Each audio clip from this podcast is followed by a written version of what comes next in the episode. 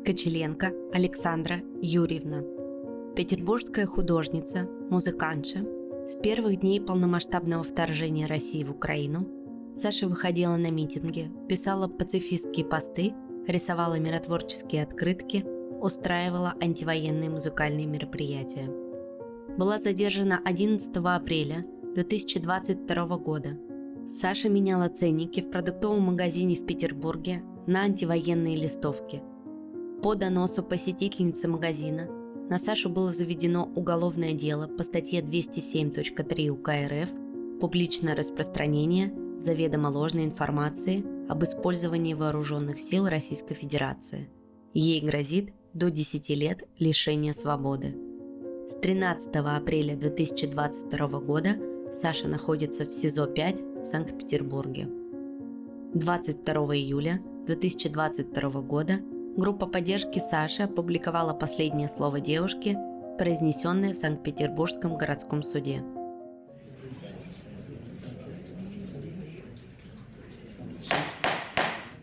Тишина в зале суда. Подсудимый, встаньте. Вам предоставляется последнее слово. Последнее слово читает Дарья Сиренко. Ваша честь, многоуважаемый суд, прежде чем традиционно отказать мне в изменении меры пресечения, я прошу вас на несколько минут задуматься о том, какова моя жизнь в СИЗО и какой ущерб это наносит моему здоровью. Я страдаю неизлечимым генетическим аутоиммунным заболеванием, целиакией. Это не пищевая аллергия, и я не могу поправить свое здоровье антигистаминным средством. При попадании в мой организм даже незначительного количества белка под названием глютен возникает аутоиммунная реакция, которая разрушает мой кишечник изнутри. А кишечник — это тот орган, который отвечает за всасывание из пищи питательных веществ и микроэлементов. Раны на эпителии кишечника, нанесенные аутоиммунной реакцией, заживают в течение недель или месяцев и несут для здоровья человека далеко идущие последствия, такие как нарушение работы всех систем организма, анемия, авитаминоз, остеопороз, дистрофия и даже онкология кишечника. Это генетическое заболевание, у моей бабушки был рак кишечника вследствие нарушения диеты. Лечения этой болезни нет. Единственный шанс контролировать свое состояние — соблюдать очень строгую безглютеновую диету, что я и делала с раннего детства вплоть до моего ареста. Эту аутоиммунную реакцию вызывают в организме больного даже самые маленькие дозы такого белка. Вот почему больным целиакии даже готовят на раздельных кухнях и в раздельной посуде. Это на сегодняшний день общепринятая и общемировая практика. Таких условий в СИЗО-5 нет и не будет, в чем честно мне призналась исполняющая обязанности начальника медсанчасти СИЗО-5, когда ко мне приходил гастроэнтеролог. Да и о том, что в моей пище отсутствуют глютеносодержащие продукты, несмотря на заявление ФСИН, тоже говорить не приходится. За все три месяца моего содержания под стражей кухня ошибалась многократно. Последний раз позавчера, когда мне принесли на завтрак овсянку. Утверждать наверняка, что рыбу или мясо, которое я получаю, не обжаривают, например, в муке, невозможно. В городской психиатрической больнице номер 6, где я провела весь июнь по инициативе моего следователя, назначившего мне психиатрическую экспертизу, две недели пытались саботировать мою диету. Я до сих пор испытываю последствия моего заболевания. Представьте, что такое жить с симптомами пищевого отравления. Боль в животе, тошнота, рвота, диарея каждый день. Мой кишечник разрушен.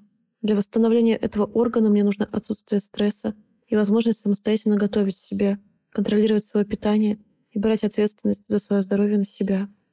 Если вам не жалко меня, то пожалейте хотя бы своих коллег из УФСИН.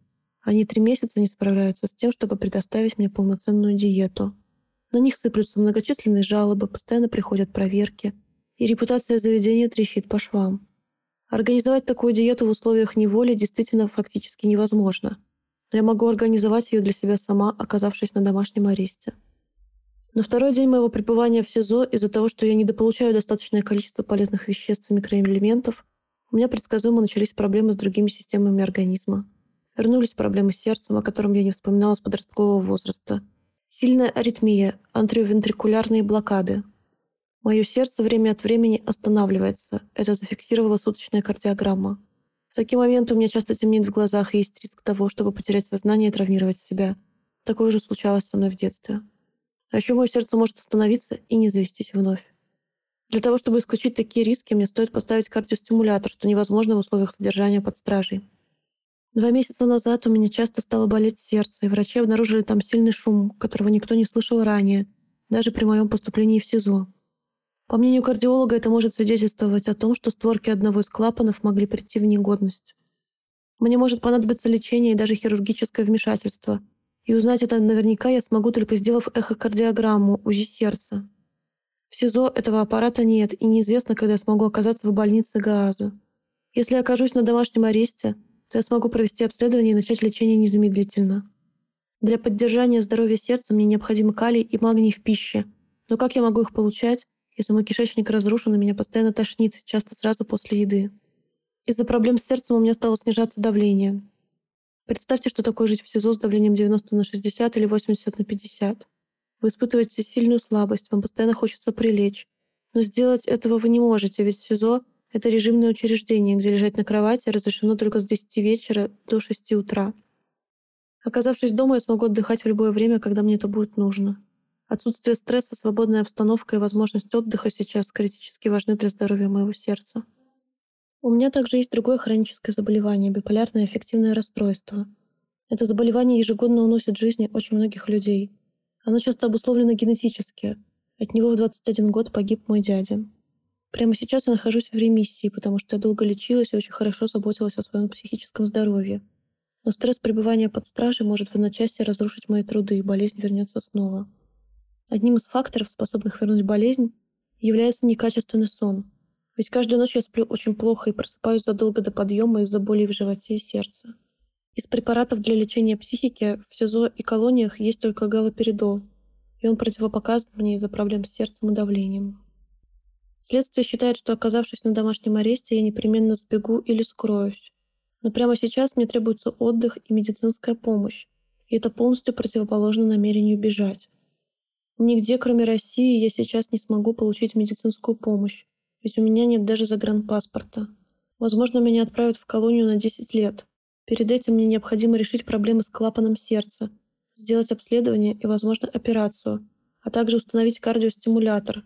И это невозможно в условиях содержания под стражей. Кроме того, находясь дома, я смогу работать и начать копить деньги на уплату многомиллионного штрафа в случае, если он будет мне назначен в качестве наказания.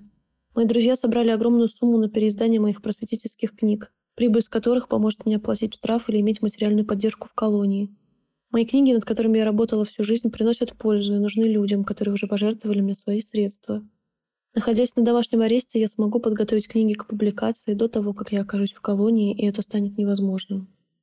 В заключение скажу, что я не активистка, не террористка и не экстремистка. Я музыкантша, художница и культурная деятельница. Я до сих пор не понимаю, почему меня держат под стражей как опаснейшую преступницу — все мое так называемое преступление заключается в выражении мнения на пяти маленьких бумажках. Подчас даже люди, которые украли огромные суммы денег или сбили человека на машине насмерть, содержатся на домашнем аресте.